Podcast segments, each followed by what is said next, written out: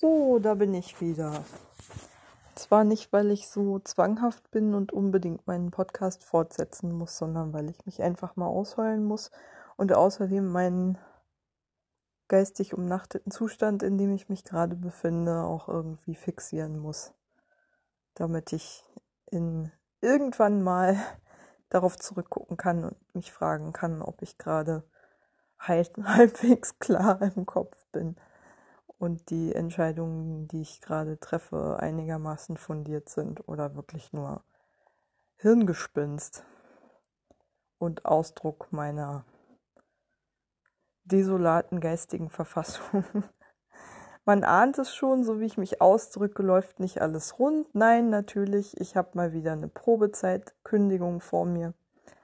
Ähm, ich habe gerade also aus heiterem Himmel vor wenigen Diensten von einer Kollegin die Aufforderung bekommen, mich doch um Probezeit-Auswertungsgespräch zu bemühen mit der Leitung.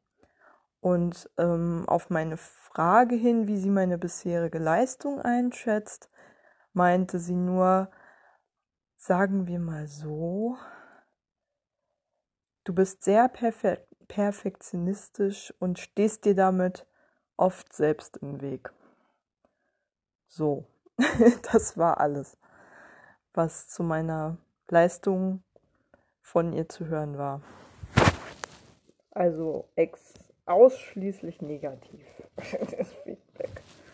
Und da denkt man ja nun nicht, dass sie jetzt unbedingt wirklich die Idee verfolgen würde, dass sie eine gute Kollegin wäre ich habe sonst von niemandem praktisch irgendwelches Feedback bisher erhalten. Also ist das das Einzige, was mir bisher zu Ohren gekommen ist aus dem Team. Alle anderen sagen mir höchstens sporadisch auf Nachfrage, ja, du brauchst sehr lange, um reinzukommen. Äh das interessiert ja wirklich niemanden, wie von mir auch vorausgesehen, dass die Zeit, um reinzukommen, auch ungünstiger nicht sein könnte, weil fast alle Betriebe, äh, also fast alle Schichten, die ich besetze, im Prinzip in Notbesetzung sind, sodass Einarbeitung im Prinzip, ich glaube, ich würde mal über den Daumen tippen, in 75 Prozent aller Schichten, 75 bis 80 Prozent aller Schichten, die ich besetzt habe bis jetzt, also seit Oktober, seit dem 1. Oktober arbeite ich da ja, aber inklusive auch der vier Hospitationsschichten im September, ich würde mal sagen, davon sind 70, zwischen 70 und 80 Prozent ähm, entweder mit Aushilfen besetzt, die mich einarbeiten müssten und selber aber noch nicht richtig drin sind, mit neuen Kollegen, die noch nicht sicher genug sind, oder mit äh, oder zu dünn besetzt sind, also von vornherein so das Personal äh, fehlt, das in der Schicht halt nicht eingesetzt werden konnte. Daher, sodass im Prinzip wir mehr arbeiten müssen in der Schicht, als nötig wäre, sodass dann natürlich auch keine Einarbeitung stattfinden kann aus den bekannten Gründen. Ja, und äh, egal, das interessiert ja keinen. Ich muss ja trotzdem genauso reinkommen wie die Leute, die angefangen haben, als alles noch stabil war und es wirklich eine Einarbeitung gab, weil das ist ja das Einzige, was die anderen als Referenz haben. Bei mir war das damals so und ich habe so und so lange gebraucht, um das und das zum ersten Mal zu machen äh, und darin sicher zu werden. Und deswegen muss das bei der auch so sein, weil ja keiner die Rahmenbedingungen wirklich nachvollziehen kann, unter denen ich arbeite. Aber gut, ich schiebe die Schuld natürlich auf andere ab. Ganz ehrlich, die Einrichtung war nach Christians Aussage noch nie also sei, er arbeitet ja seit 20 Jahren in dem Betrieb und der meint so dünn und desolat war die Personaldecke, also durch Urlaube, die ohne Rücksicht auf Verluste genommen werden, Freizeitausgleich für geleistete Überstunden, aber vor allem durch einen unfassbar hohen Krankenstand. Also eine Nachtwache ist seit, ich glaube, Oktober dauerkrank. Ähm, eine von dreien. ähm, ja, im Tagdienst sind, glaube ich, in jedem einzelnen Monat in dem ich gearbeitet habe, mindestens einer entweder dauerkrank gewesen, also den ganzen Monat mehr oder weniger ausgefallen, oder Leute im Urlaub gewesen. Beginnend schon beim ersten Monat, in dem ich gearbeitet habe. Ich kenne das Team quasi nie in Vollbesetzung. das muss man sich halt mal reinziehen. Ähm, ich kenne, ich habe Monate gebraucht, um überhaupt mal die, also alle Kollegen kennenzulernen. Und manche Kollegen, also gerade die äh, eine Nachtwache, habe ich auch nur einmal gesehen. Ja, was soll man da sagen?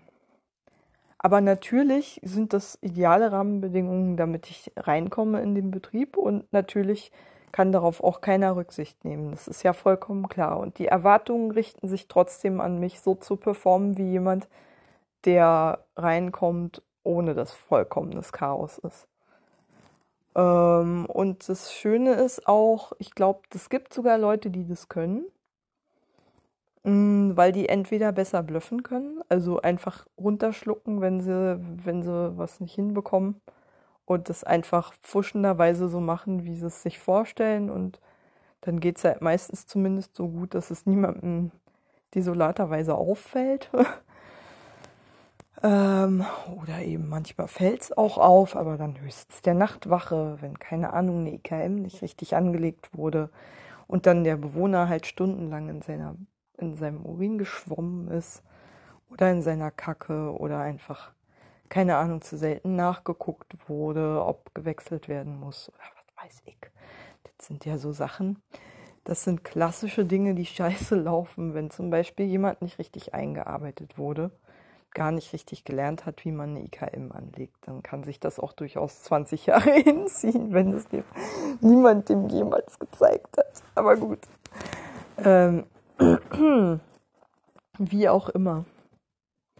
Ähm, ja, dass Kollegen in Diensten mit mir verletzt wurden oder Bewohner kamen auch vor durch Unterbesetzung und dadurch halt angespannte Atmosphäre in der Wohngruppe. Also, naja, okay, eine Kollegin hat sich im Dienst verletzt, als sie Gott sei Dank nicht mit mir im Dienst war, sonst wäre es mir todsicher in die Schuhe geschoben worden. Einmal muss man ja auch mal Glück haben, wenn das Glück sein soll. Ähm, also, es wäre mir todsicher in die Schuhe geschoben worden. Die Kollegin hatte irgendwie eine Woche vorher ähm, auch in Absprache mit mir und mit meiner Hilfe eine Überlastungsanzeige geschrieben, weil sie einen Dienst mit mir hatte, in dem halt einer fehlte. Wir waren zu zweit, alle acht Bewohner waren da. Wir mussten noch Mittag kochen. Und äh, ja, ich glaube, weiß nicht, ich glaube, war überhaupt der Übergabedienst besetzt, der 1315? Naja, ich hoffe schon. Ich glaube schon. Weil wenn der Dienstplan verschlammt wird, dann kann es schon mal sein, dass der Übergabedienst einfach vergessen wird zu besetzen, sodass dann erst um 14 Uhr der nächste Spätdienst kommt. Während es eigentlich immer einen um 13.15 Uhr geben muss, der dann auch an die Nachtwache übergibt. Ähm, wenn das vergessen wird, hat man zwei Übergaben weniger und wesentlich weniger Kommunikation im Team, sodass halt natürlich mehr geschlampt werden kann, beziehungsweise weniger Kommunikationsfluss also ist. Ja, wie auch immer. Es ist, äh, ja, Chaos ist der Normalzustand und mal was Besonderes, wenn ein Dienst nur schlecht besetzt ist, also personell unterausgestattet ist und ähm, dafür aber halbwegs funktioniert. ich habe ja wirklich versucht, mir Dienste zu schnappen mit besonders sicheren Leuten, die auch schon länger dabei sind. Naja, wenn die dann krank werden, ist schlecht. Oder sich als die Kollegin in Puppen, die mir erzählt hat, dass sie meine Leistung total kacke findet, weil ich zu perfektionistisch bin. Ähm, ja, und meine irrationale, also ich gehe jedenfalls davon aus, dass ich in dieser Atmosphäre des, naja, moralischen Defetismus, in dem sich das Team gerade befindet. Ach so, nee, das ist ja ein bisschen gebremst äh, und auch zu meinem Nachteil, die, die desolate Teamatmosphäre, weil immerhin neuer angefangen hat, von dem ich aber auch nur gehört habe, hinterrücks, dass über ihn gelästert wird, weil er so viel labert. Aber immerhin, äh, er kann ohne, praktisch ohne Einarbeitung im Prinzip äh, schon eine der beiden RollstuhlfahrerInnen pflegen. Also ich habe ihm halt gezeigt, wie es geht. Halbwegs. Na, obwohl, nee, wir waren beide dabei. Und ähm, der hat sich im Ernst für 35 Stunden entschieden. Ich weiß gar nicht, außerhalb der Nachtwache. Ich glaube, Christian ist der einzige Vollzeitler. Im Tagdienst weiß ich gar nicht, ob irgendjemand das macht. Weil alle schrubben ja eh schon so unfassbar viel Überstunden vor sich hin. Das sind Werte, die teilweise über 80 Überstunden hinausgehen, die die Leute da haben. Deswegen sind ja auch viele von den Leuten halt ständig im Freizeitausgleich, weil sie einfach so unfassbar viele Überstunden haben. Noch so ein Qualitätsmerkmal. Ich meine, ich weiß das ja alles, aber naja, gut. Jedenfalls er hat sich tatsächlich für 35 Stunden entschieden. Naja, wohl bekomm's. Hat vorher in einer Einrichtung gearbeitet, in der er beschissen bezahlt wurde und die er praktisch, aber das hat ihn vor allem gestört, die er praktisch alleine führen durfte. Ich weiß gar nicht, wie viele Bewohner waren es, sechs oder acht.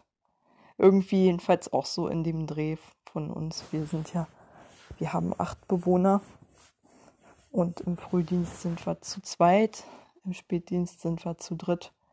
Und wenn wir Glück haben, haben wir noch einen Zwischendienst am Wochenende vor allem ist es wichtig, wo die Fördergruppen zu sind und alle Bewohner zu Hause sind.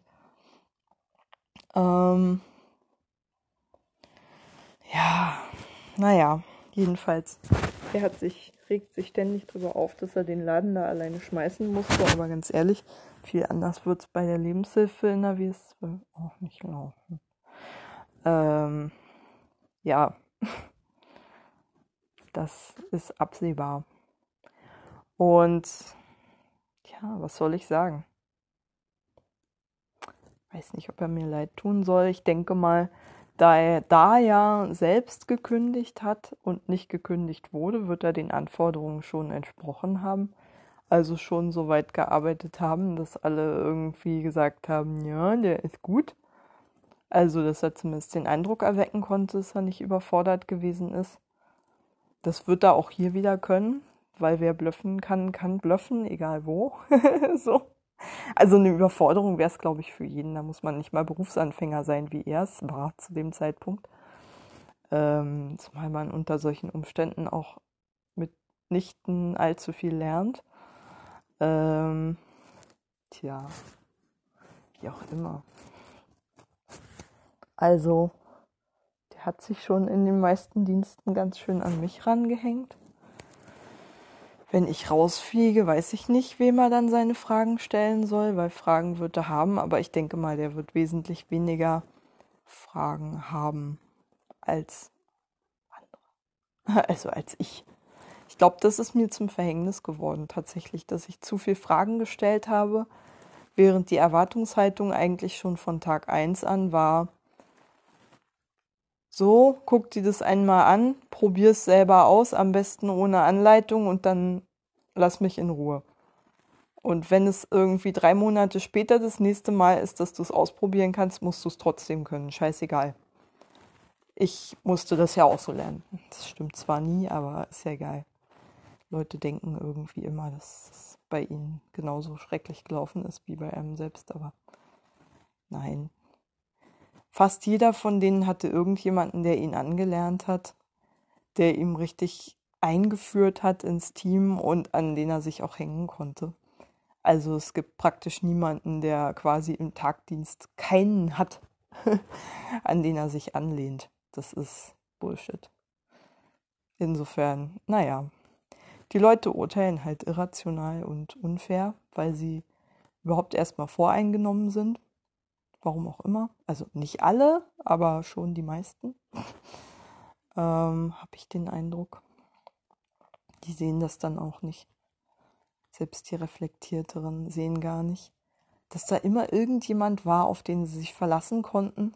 so im Hintergrund, der sie ein bisschen gestützt hat und ihnen geholfen hat, ins Team zu kommen.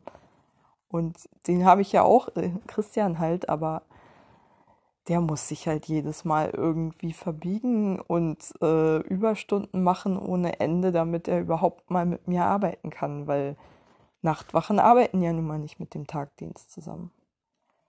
Der hat sich richtig reingehängt. Und er kennt aber leider auch die Tagdienstabläufe nicht wirklich. Hm, schlecht. Naja. Ähm. Ich habe mir jetzt ehrlich gesagt vorgenommen, angesichts dieses mh, hm, Ach genau, dieselbige Kollegin, die, äh, über die ich vorhin gesprochen habe, die mich aufgefordert hat, dieses Gespräch mit der Leitung zu suchen, meinte dann, dass die Leitung sie angesprochen hätte auf diesen Dienst, bei dem meine Kollegin eine Überlastungsanzeige geschrieben hat. Und ich hatte die naive Hoffnung, dass es irgendwie was ändern könnte. Weil, was bringt denn das, bitteschön, da einfach eine Flauschedecke drüber zu decken und ein Blümchen drauf zu stellen, wenn man irgendwie Gefahr läuft, sich selbst oder Bewohner zu verletzen, weil der Dienst so dermaßen grottig besetzt ist, dass irgendwie permanent mindestens eine Person im Dienst fehlt. Wochenende, Frühdienst ist nicht alleine, da ist eigentlich ein Zwischendienst dabei. Wenn der fehlt, dann tanzen da eigentlich immer die Mäuse auf den Tischen. Also, das ist Wochenende, Frühdienst ohne oder überhaupt Wochenenddienste ohne Zwischendienst sind möglich, aber hauptsächlich für Leute, die schon echt lange dabei sind, so im Dimensionen von 10, 15 Jahren. Und die müssen den Laden auch wirklich hammerhart im Griff haben und selbst die sind am Ende von so einem Dienst richtig durch.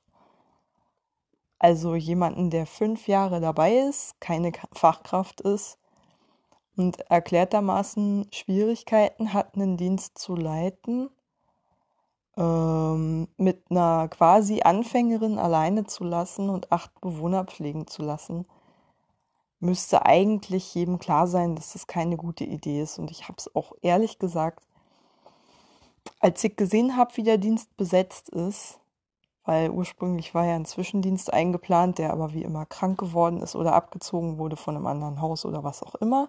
Es ist ja fast immer so, dass wenn man mal einen vollständig besetzten Dienst hat, dass dann irgendein anderes Haus gerade den, den Dienst nötiger braucht, sodass man den entweder gar nicht hat oder nur für ein paar Stunden für die Abendpflege von Matti oder so hat. Ähm, so was. Also so laufen ja eigentlich fast alle Dienste. ist einfach so. Entweder wird jemand abgezogen und er kommt gar nicht erst oder äh, krank oder Urlaub oder oder oder. Aber vollständig besetzte Dienste kenne ich, sind die Ausnahme. Aber dieser Dienst war halt so katastrophal schlecht besetzt, dass man mindestens, und sei es einen Praktikanten oder eine Aushilfe gebraucht hätte, um wenigstens Frau O bei Laune zu halten die natürlich den ganzen Dienst gesprengt hat, ist klar, weil die immer eskaliert, wenn sie merkt, dass jemand unsicher ist. Das, da kannst du die Uhr nachstellen. Also, das war mir ehrlich gesagt auch da schon klar. Aber es bringt nichts, sich darüber groß Gedanken zu machen. Es ist so, wie es ist. Und jetzt wird es mir halt von der Leitung angekreidet und spätestens deswegen wird die sich weil sie auch nichts Positives über mich gehört hat, auch äh, dafür einsetzen, dass ich gekündigt werde, da bin ich mir relativ sicher, weil ich ja jetzt schon mal als Querulantin aufgefallen bin, in dem Sinne, dass da in meinem Dienst äh, wahrscheinlich noch irgendwie von mir mitverantwortete ähm, Überlastungsanzeigen geschrieben werden und oder Überlastungsanzeigen, die mich in ein schlechtes Licht rücken, verfasst werden von Kolleginnen, die damit aussagen, ich war mit einer totalen Nulpe im Dienst. Aber gut, natürlich war ich eine Nulpe. Hallo, ich war da vielleicht dreieinhalb Monate da oder drei und sollte mal eben ohne irgendwelchen Spielraum zu haben für irgendeine Form von pädagogischer Intervention, mal eben einen Dienst äh, runterreißen zu zweit, wo man dann außerdem noch irgendwie gucken musste, was man zu essen bekommt. Also es war ja wenigstens so weit eingekauft, dass man irgendwie die Schränke leer kochen kann, aber Gott bewahre, wenn nicht. Im Moment ist, sind die Dienste auch permanent so beschissen besetzt, dass man kaum einkaufen gehen kann und die Leute, die im Dienst sind, also ich zum Beispiel war zuletzt jetzt ständig einkaufen, jeden Tag. Äh, von den vier Diensten habe ich zwei, zwei Tage, drei, zwei, zwei Tage jedenfalls damit verbracht, einkaufen zu gehen. Und jedes Mal, oder waren es drei? Zwei oder drei? Bin mir nicht mehr ganz sicher. Nee, ich glaube, es waren zwei. Jedenfalls äh, musste ich einkaufen gehen und äh, da ich keinen Führerschein habe und wir auch kein so richtig tolles Lastenrad haben, hm, kann ich natürlich nur das mitnehmen, was in so einen Roll, äh, Rollator passt. Und das ist natürlich nicht so viel, wenn man für acht Leute einkauft. Hm, wenig überraschend. Also muss man eigentlich immer warten darauf, bis die Führerscheinleute wieder da sind von denen eine erstens angekündigt hat, dass sie kündigen will und zweitens jetzt gerade in Corona-Quarantäne war für mh, hm, drei Wochen. Ich glaube, sie hat die Quarantäne noch mal eine Woche verlängert. Ähm, aber ich glaube, die hat auch schon innerlich gekündigt. Naja, wie gesagt, die hat ja schon angekündigt, dass sie sich wegbewirbt. Mhm. Nachdem sie zwei Jahre versucht hat, ins Team zu kommen und daran gescheitert ist. Auch eine tolle Erfolgsgeschichte. Naja, ähm, naja, wie auch immer. Jedenfalls, wir haben immerhin eine neue Aushilfe, die zumindest ab und zu mal da ist, an Wochenenden, ähm, glaube ich. Und wie gesagt, diesen 35 Stunden Menschen, der ausgebildeter HEP ist und ähm, immerhin ähm, ja, HEP ist er und hat auch schon in dem Bereich gearbeitet. Mm. Der wird auf jeden Fall gehalten. Da bin ich mir sicher, selbst wenn noch so sehr über den gelästert wird, weil der schlichtweg den Laden schmeißen wird. Und, und zwar so von jetzt auf gleich. Ohne jegliche Einarbeitung. Das wird auch von dem erwartet der hängt sich ja nicht umsonst an mich ran. Solange ich noch da bin, da hat es am wenigsten Konsequenzen. Ähm, wenn mal jemand eine Frage stellt, wird das ja immer gleich als Sakrileg aufgefasst. So, stör mich nicht bei der Arbeit. Mäßig. Daran muss ich mich ja schon gewöhnen. Und mich schockiert es auch, dass die Erwartungshaltung tatsächlich ist, dass ich weder Fragen stelle, noch um Anleitung bitte? Und ich habe wirklich verdammt früh um Anleitung gebeten. Eigentlich wurde von mir erwartet, dass ich quasi von Anfang an einfach mehr oder weniger mitarbeite, mit einem Minimum an Fragen und einfach irgendwie drauf losarbeite, wie auch immer das gehen soll. Also irgendwie, ich weiß es nicht. Wenn da irgendwie drei Monate dazwischen sind zwischen dem ersten und dem zweiten Ausprobieren und man in der Zwischenzeit schlichtweg keine Praxis sammeln konnte, weil man immer, immer mit äh, irgendwie so Chaosdiensten konfrontiert war, wo man schlichtweg nichts einüben konnte, weil man die ganze Zeit dazu verdonnert wurde, die leichten Tätigkeiten zu machen, weil die anderen halt dann sich leicht gemacht haben und gesagt haben, so, das und das ist dir zu schwer, also das, wo du gestern angelernt wurdest, ist ja zu schwer für dich und ich habe auch keine Lust, dich dabei zu begleiten, also mache ich das lieber selber. Und schon sind wieder zwei Monate vergangen zwischen, wo es dir das erste Mal gezeigt wurde und dem, wo dann jemand von dir erwartet, dass du es irgendwie aus dem Nichts heraus können sollst. Das spricht sich ja auch keiner ab. Es gibt ja auch keine gezielte Einarbeitung oder sowas. Also gar nicht. Es, keine Struktur, nichts. Und ähm, ja, aus unerfindlichen Gründen habe ich es aber trotzdem im gestrigen Dienst festgestellt, also es war fast wie so ein Aha-Erlebnis. Alter, ich kann ja sieben von acht Bewohnern eigentlich schon pflegen. Also zumindest in der Abendpflege. In der Morgenpflege, naja gut, mit dem Korsett von Frau S. scheitere ich sicherlich immer noch, aber gut, das tun Fachkräfte auch. Nicht, dass es natürlich nicht trotzdem von mir erwartet würde. das heißt ja gar nichts. Und mir werden ja die ganze Zeit Dinge erwartet, die ich absolut nicht leisten kann. Aber gut, ich stelle mich ja immer darauf rein, ein und versuche dann, also das war meine Strategie, dann irgendwie die Erwartungen vorwegzunehmen und äh, einfach davon auszugehen, dass sich zwar keiner Lust hat, um meine Einarbeitung zu kümmern, aber nichtsdestotrotz die Erwartungshaltung da ist, dass ich dann eingearbeitet bin und dass dann auch die Leistung von jemandem bringe, der eingearbeitet ist. Wie unsinnig auch immer diese Erwartungshaltung sein mag. Ich müsste eigentlich echt mal, ich hätte mal dokumentieren sollen, wie die einzelnen Dienste besetzt waren. Man kann sich das ja im Nachgang eigentlich auch angucken. Die Dienstpläne existieren ja noch. Aber wie dann gearbeitet wurde, naja, steht dann da immer noch drin irgendwie. Keine Ahnung, aus dem Dienst gestrichen, krank gemeldet, Urlaub, Freizeitausgleich äh, von Haus A oder B ausgeborgt, bla bla bla. Früher gegangen, weil Kopfschmerzen, äh, äh, äh, äh was weiß ich.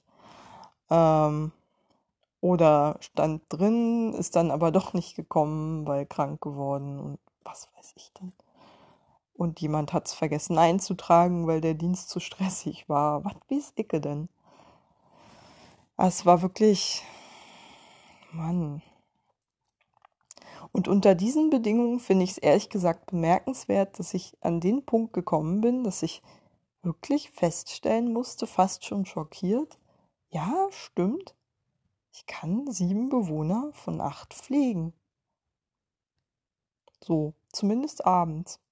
Morgens und unter Zeitdruck, ja, da finde ich, wäre ich wahrscheinlich eher so sechs von acht würde ich sagen. Ja, oder fünf. Fünf von den acht Leuten. Realistischerweise. Aber die gehen dann auch, denke ich. Ja. Naja.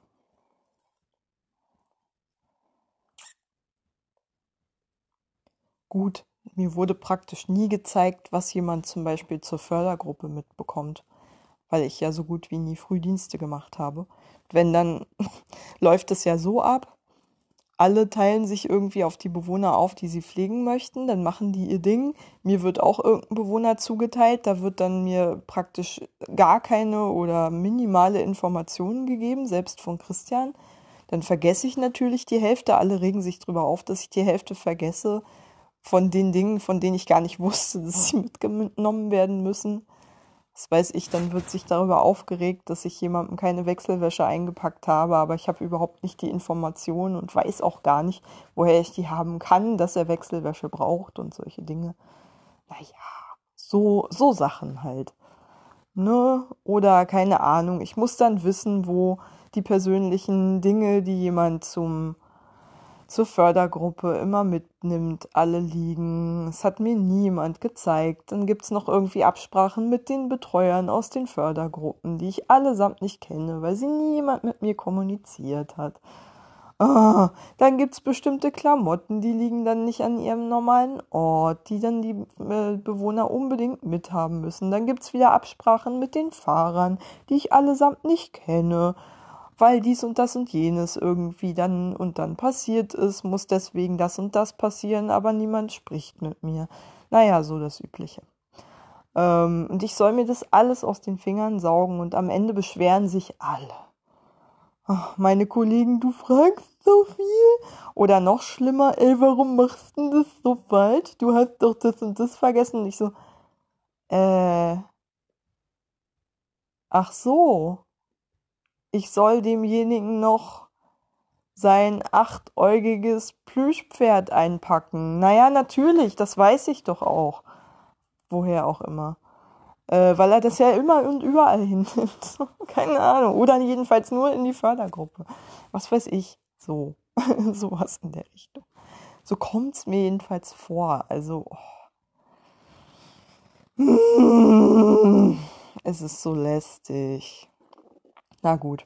Wenigstens die Abendabläufe kenne ich mittlerweile ja ganz gut, weil ich Spätdienste halt zur Genüge gearbeitet habe.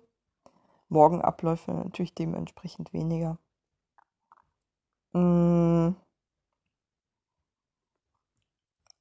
Und man kann leider auch die Morgenabläufe und mit und ohne Fördergruppe nicht so richtig irgendwie voneinander ableiten. Es gibt immer irgendwelche Besonderheiten im Zusammenhang mit der Fördergruppe, die man beachten muss. Wo ich dann immer einfach keine Ahnung habe, wie ich an die Informationen dafür kommen soll. Und dann, wie gesagt, immer erst 100 Jahre später überhaupt wieder irgendwie die Chance habe, irgendwas auszuprobieren, also jemanden für die Fördergruppe fertig zu machen. Und am Ende des Tages ist es sowieso meistens so, die anderen haben es dann schon fertig gemacht, haben null mit mir darüber geredet, was sie da gemacht haben und was wichtig ist, weil sie ja schnell fertig werden wollen. Ich stand da, habe die ganze Zeit nutzlose Dinge gemacht. Oder im, im besten Fall habe ich halt mitgeholfen und ein, zwei Bewohner fertig gemacht, bei denen wirklich nichts zu, nichts zu beachten ist, pflegerisch. Und dann aber, hm, ja, die Hälfte vergessen, weil ich es einfach nicht wissen kann, wo dies und das und jenes liegt oder dies und das und jenes unbedingt mitgenommen werden muss, von dem ich aber überhaupt nicht weiß, dass es existiert. So. du musst aber Frau jetzt unbedingt ihr Tablet mitgeben, weil die Fördergruppe will das so. Und zwar dieses und nicht das andere und so weiter und so fort. Ah, und du musst den Rucksack nehmen und auf keinen Fall den anderen und vergiss die Handschuhe nicht. Und naja, das hört man dann aber immer erst, wenn man denjenigen im Prinzip schon fertig gemacht hat. Und wenn er dann schon praktisch in der Küche sitzt und darauf wartet, abgeholt zu werden. Also so läuft es dann in der Regel. Es ist ehrlich gesagt frustrierend. es ist einfach nur frustrierend. Ich verstehe es auch, weil gerade morgens, wenn viele Bewohner halt zur Fördergruppe müssen, ist auch echt scheiße anstrengend und so.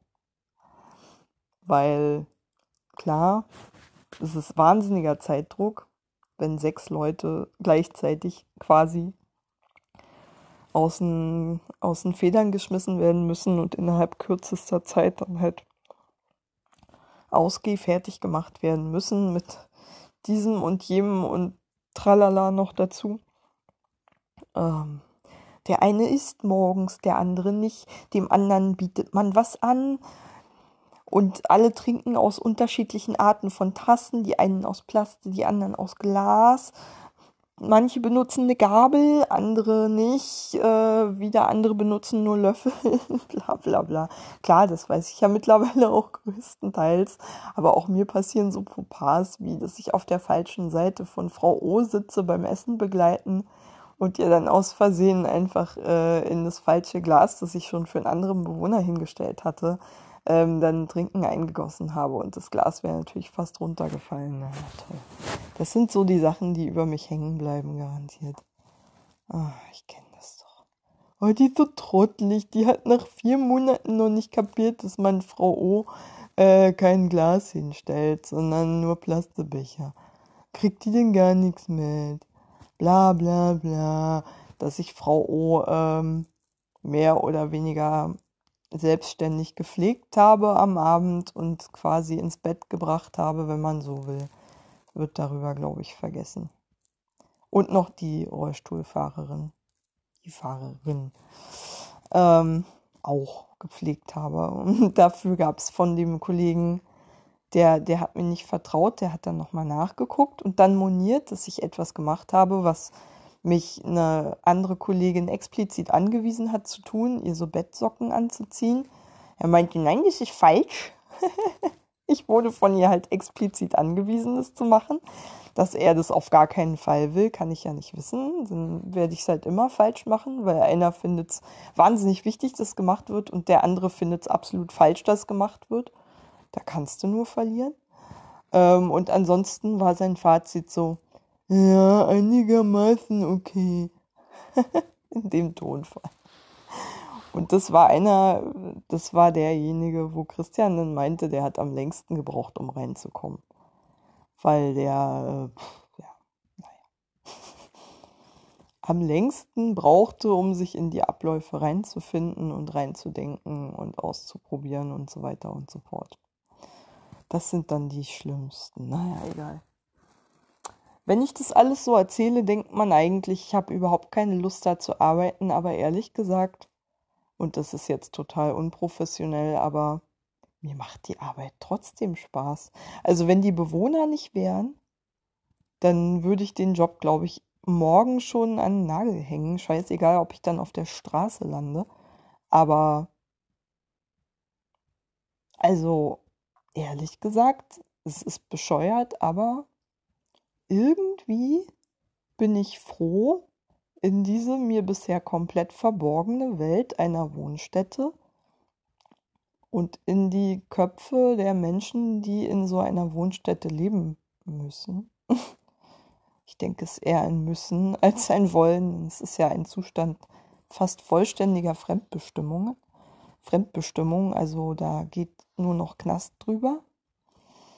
Ähm, aber nichtsdestotrotz ich habe Menschen kennengelernt, die unter diesen Umständen leben müssen und wo es auch nachvollziehbare Gründe dafür gibt, dass sie das tun müssen, weil sie eben anderweitig zumindest, naja, ich weiß nicht, unter welchen gesellschaftlichen Bedingungen so jemand selbstständiger leben könnte.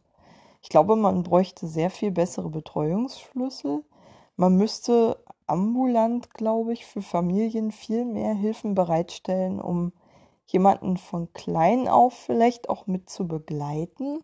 Also man müsste definitiv ambulante Familienhilfe auf, ausbauen, damit vermieden wird, dass Familien sich überhaupt erstmal komplett aufreiben, teilweise bis zur Scheidung hin, bis zu, keine Ahnung, äh, Geschwisterkindern, die sich von der Familie lossagen, weil sie sich komplett vernachlässigt fühlen wegen ihres behinderten Geschwisterkinds, auf das die ganze Aufmerksamkeit der Eltern konzentriert war und so weiter und so fort, die komplett untergegangen sind im Familienkonstrukt. Ähm, ich glaube, wie gesagt, diese ambula ambulanten Hilfen, die müssten auf jeden Fall noch viel, viel mehr ausgebaut werden und viel professioneller auch barrierefreies Wohnen müsste überhaupt viel stärker im Bewusstsein verankert sein bei Wohnungsbauträgern, privat oder öffentlich, so dass halt nicht irgendwie so 99 Prozent des Wohnungsmarktes zum Beispiel für Rollstuhlfahrer praktisch nicht geeignet wären, so. Äh, das ist ja so eine ganz banale Schwierigkeit oder halt auch so Dinge wie blindengerechtes Wohnen zum Beispiel ja auch überhaupt kein Thema sind anscheinend. so. Also es gibt halt wenig blindengerechte Umgebungen, habe ich den Eindruck. Ähm ja. Also ich weiß nicht, ob hier jemand wohnen könnte, der blind ist. Ich selber habe ja schon öfter mal, wenn ich zum Beispiel hier durch den Flur gehe, rammel ich regelmäßig gegen irgendwelche Türen, die, wenn die auch nur einen Millimeter zu weit aufstehen, einem direkt ins Sichtfeld oder ins, äh, in, naja, in den Aktivitätsradius reinragen, mhm, weil die Wohnung so komisch geschnitten ist. Und das ist doch nicht die einzige komische, verschnittene Altbauwohnung, in der Türen im Diagonal angebracht sind und so, wo man sich ewig nicht dran gewöhnt und so mit lauter spitzen Winkeln im Grundriss und tralala. Und ähm, ja, davon mal abgesehen, dass die Deckenhöhe natürlich absurd hoch ist, dass man auch einfach an vieles überhaupt nicht rankommt. Schon gar nicht, wenn man im Rollstuhl sitzt so dass einfach 50 Prozent des Wohnraums pra praktisch nicht nutzbar sind, wenn man entweder klein ist durch irgendeine Wuchsstörung oder einfach mal sein Leben sitzend verbringt wegen Rollstuhl. Naja, das sind so diese Dinge. Und dann noch tausende andere Barrieren, die meine Bewohner, die meine Bewohner, meine Bewohner, äh, die die Bewohner wahrscheinlich viel besser kennen als ich, aber halt wahrscheinlich nicht artikulieren können, weil sie eben eingeschränkt sind, wie sie eben sind da, darin.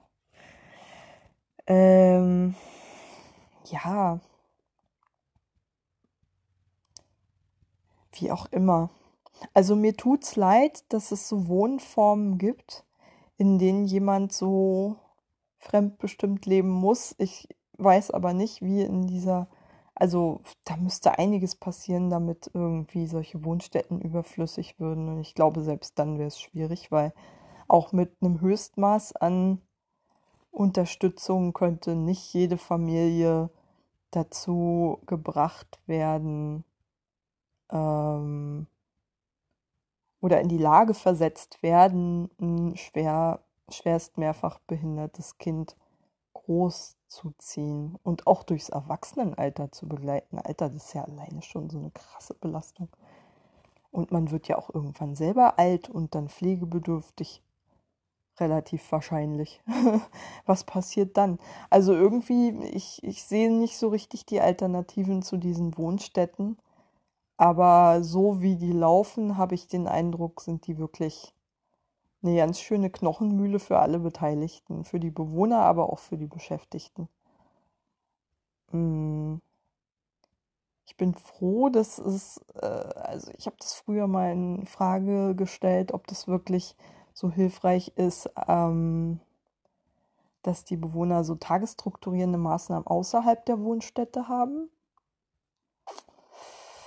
Mm, ich bin da immer noch ein bisschen zwiegespalten, weil ich finde, gerade jetzt in der Pandemie, wo einfach ganz viel Fördergruppenzeit gestrichen wird für die Bewohner, dass die viel öfter in der Wohnstätte rumsitzen, ist eigentlich doppelt so wichtig, dass man Sachen von außen reinholt, wenn es irgendwie möglich ist und pandemiesicher ist. Und ähm, und vor allem auch pädagogische Interventionen mit den Bewohnern verstärkt, weil da sind ja die ganze Zeit Menschen, die im Prinzip für die Betreuung der Bewohner bezahlt werden. Wenn die den ganzen Tag nur im Büro sitzen, äh, haben die Bewohner ja nichts davon. So. Da geht schon mehr. Also vor allem an pädagogischer Förderung. Man kann spazieren gehen, man kann einkaufen gehen mit den Leuten, man kann Disco machen bis zum gewissen Grad. Man kann Musik hören, man kann tanzen, man kann trommeln, man kann malen, man kann, äh, keine Ahnung, Sportspielchen spielen.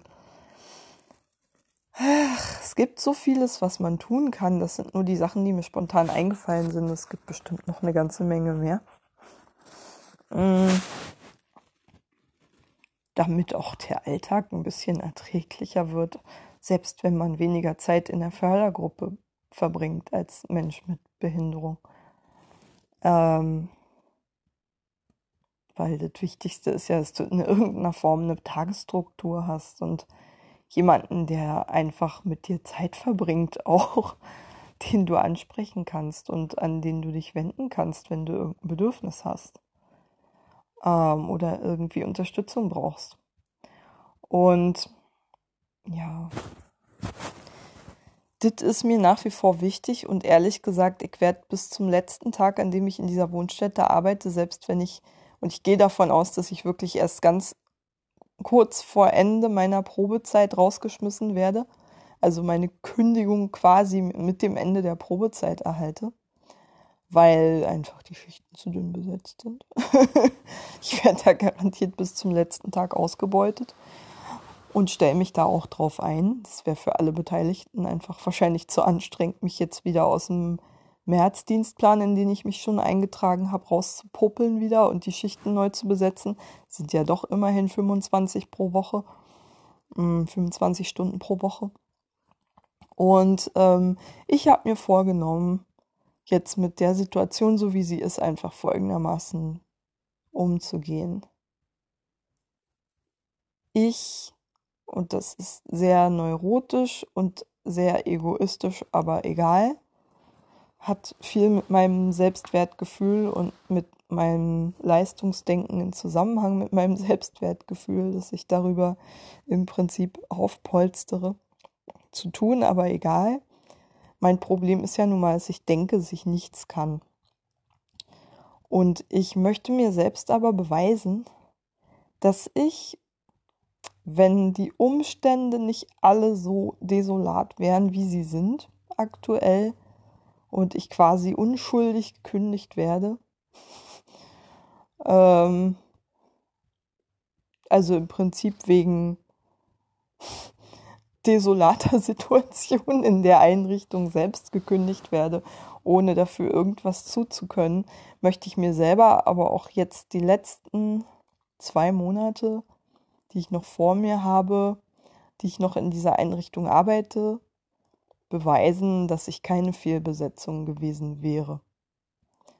Ähm, das heißt, ich möchte weiterhin pädagogisch so viel wie es geht mit den Bewohnern arbeiten, weil verdammt nochmal das jetzt gerade wichtig ist, wo die Leute so viel zu Hause rumhocken und ich außerdem auch einfach ehrlich gesagt Freude daran habe.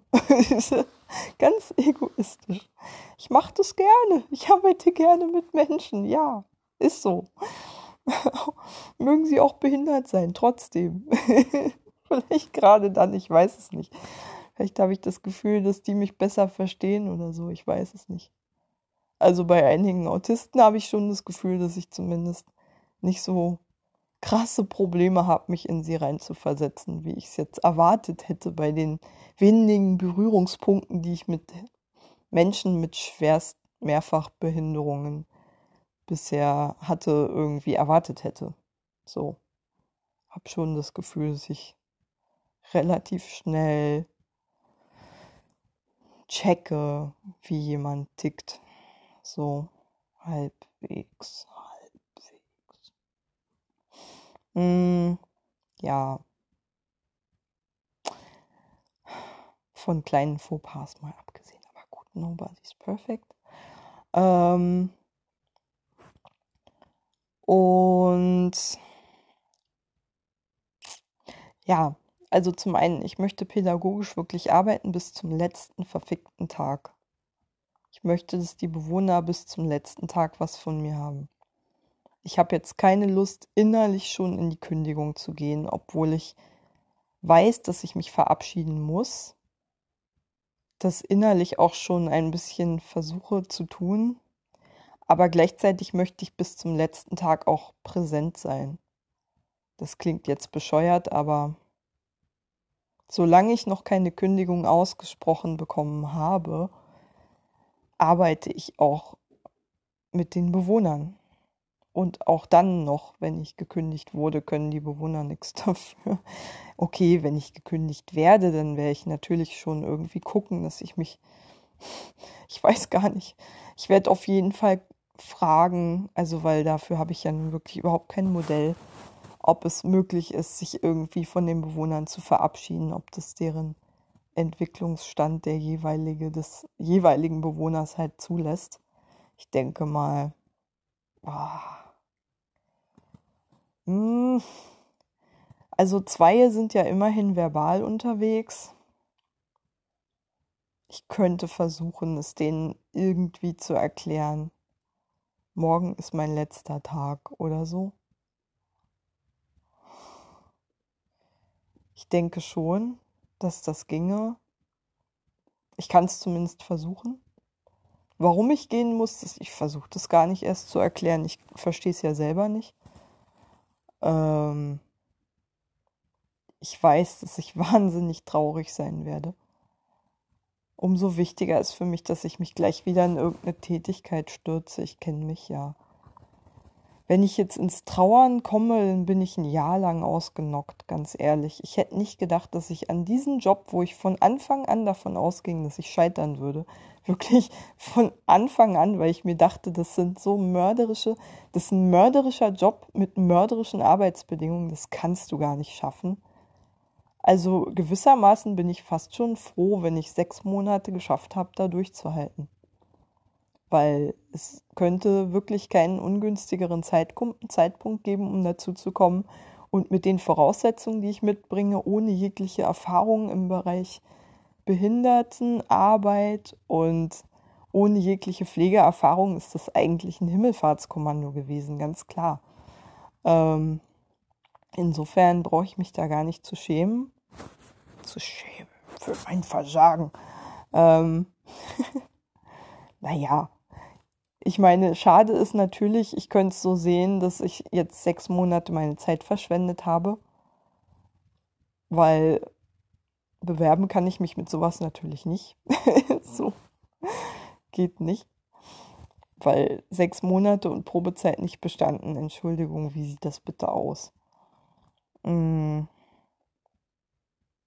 Tja.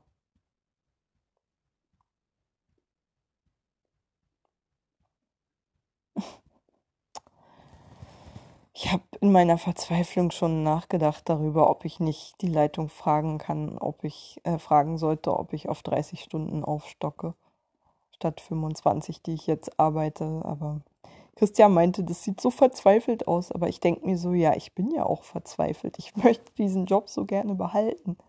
Verdammt, trotz dieser mörderischen Arbeitsbedingungen, wenn ich trotz dieser mörderischen Arbeitsbedingungen trotzdem Spaß dran habe, will ich um diesen Job auch kämpfen und sei es auch verzweifelt. Also ich bin so hin und her schwankend. Ich glaube, ich werde es an dem Tag, ich glaube, ich werde mich in dem Moment, in dem ich das Gespräch am 17. Februar mit der Leitung habe, einen Termin habe ich immerhin bekommen, ähm, ehrlich gesagt, wahrscheinlich äh, ja, werde ich erstmal mich eigentlich erstmal heulend in die Ecke legen wollen, aber gut, ich habe dann einen Zwischendienst. Ewig lang bis 19 Uhr. 10.30 Uhr bis 19 Uhr. Naja, eigentlich 8.30 Uhr bis 19 Uhr kann ich mir aussuchen. Und ähm, ja, Kacke. ich glaube, ich werde mich erst an dem Tag in dem Gespräch dafür entscheiden, ob ich das anbiete oder nicht. Ähm, was ich mir auf jeden Fall gegenüber den Kollegen vorgenommen habe, ist, aber auch gegenüber mir selber vor allem, ich möchte mir beweisen, dass ich selbstständig arbeiten kann. Und das, was ich jetzt schon kann, also sieben Bewohner pflegen, zumindest abends, ähm, verdammt nochmal auch zu machen. Und möglichst wenig Fragerei und selber irgendwie durchstoppeln mich. Und so, dass man wirklich merkt, wenn man mit mir arbeitet, Alter, selbst wenn die nur einen Zwischendienst bis 19 Uhr macht, die nimmt mir immerhin die Rollstuhlfahrerin ab, noch die anstrengende Frau O, die immer unter Hektik erstmal fertig gemacht werden muss und dann kann man das Essen nicht mehr beaufsichtigen äh, und ist die ganze Zeit lahmgelegt, weil man erstmal Frau O pflegen muss, bevor es irgendwie weitergehen kann. Und äh, ja, also ich möchte, dass die Abläufe in den Diensten, in denen ich mitarbeite, so reibungslos wie möglich sind, so dass ich meine Kollegen möglichst wenig unterbrechen muss dass äh, ich die Sachen, die ich kann, definitiv auch mache. Und wenn ich ein bisschen länger bleibe, ist mir scheißegal. Aber ich pflege auf jeden Fall Frau S, die Rollstuhlfahrerin.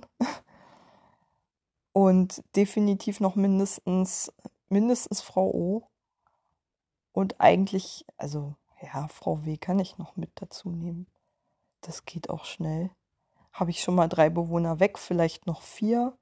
Je nachdem, wie beschissen der Dienst besetzt sein wird, kann sowieso sein, dass ich noch in einige Dienste wechseln muss und so.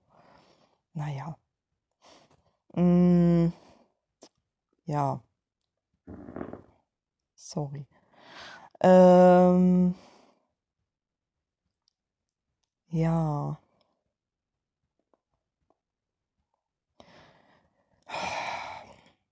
Also, wie gesagt, ich möchte mir selber jetzt in den verbleibenden zwei Monaten beweisen, dass es eine gute Idee gewesen wäre, mich zu behalten, wenn man sich denn dafür entschieden hätte.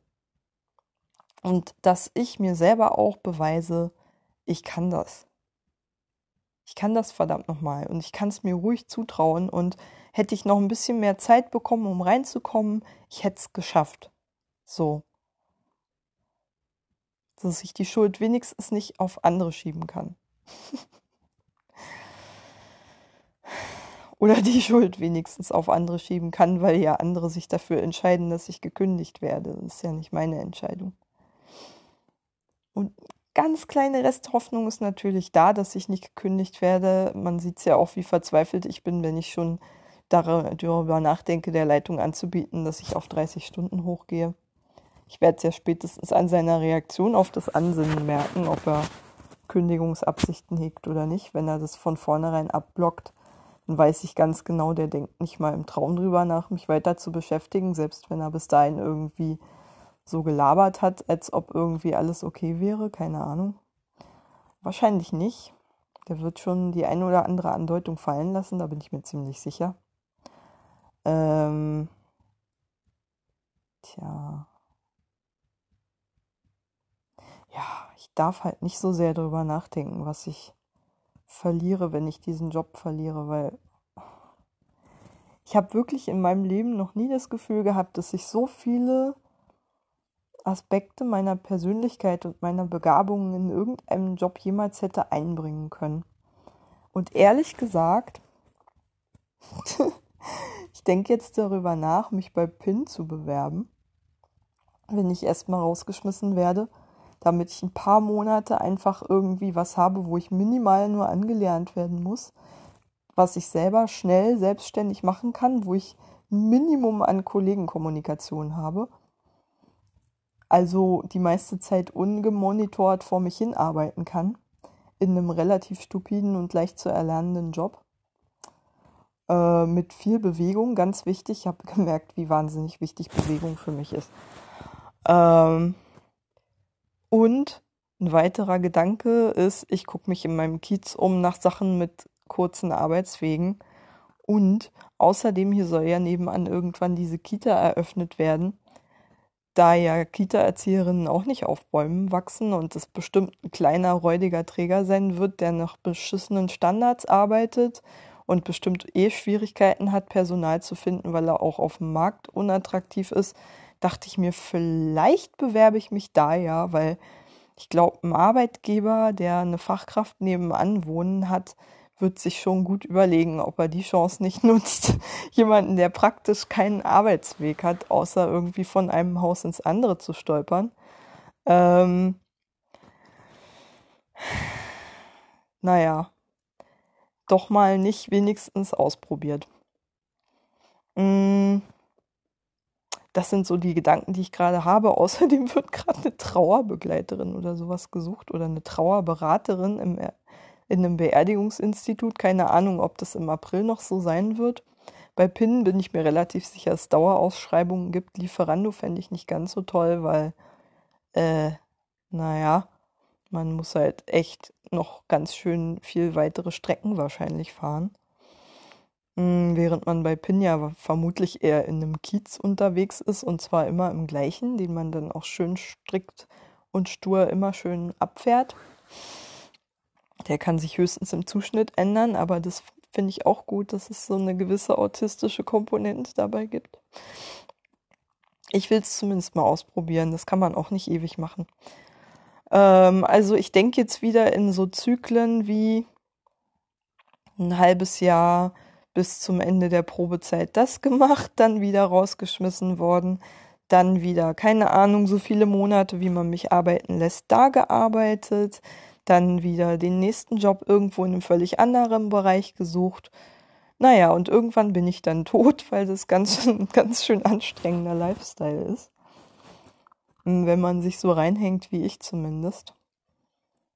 Aber gut, ich will wenigstens aus jedem Job, den ich mache, irgendwie das Beste für mich rausgeholt haben und irgendein Bedürfnis befriedigt haben. Jetzt hier mit dem Pädagogikjob quasi oder dem HEP-Job will ich wenigstens mal meine Kreativität und meine Empathie irgendwie genutzt haben. Und ja, wenn ich das ein halbes Jahr lang machen durfte und dann nicht weitermachen darf, traurig, aber ist dann so. Mal wieder eine Sackgasse, so wie mein ganzes Leben eine Sackgasse ist.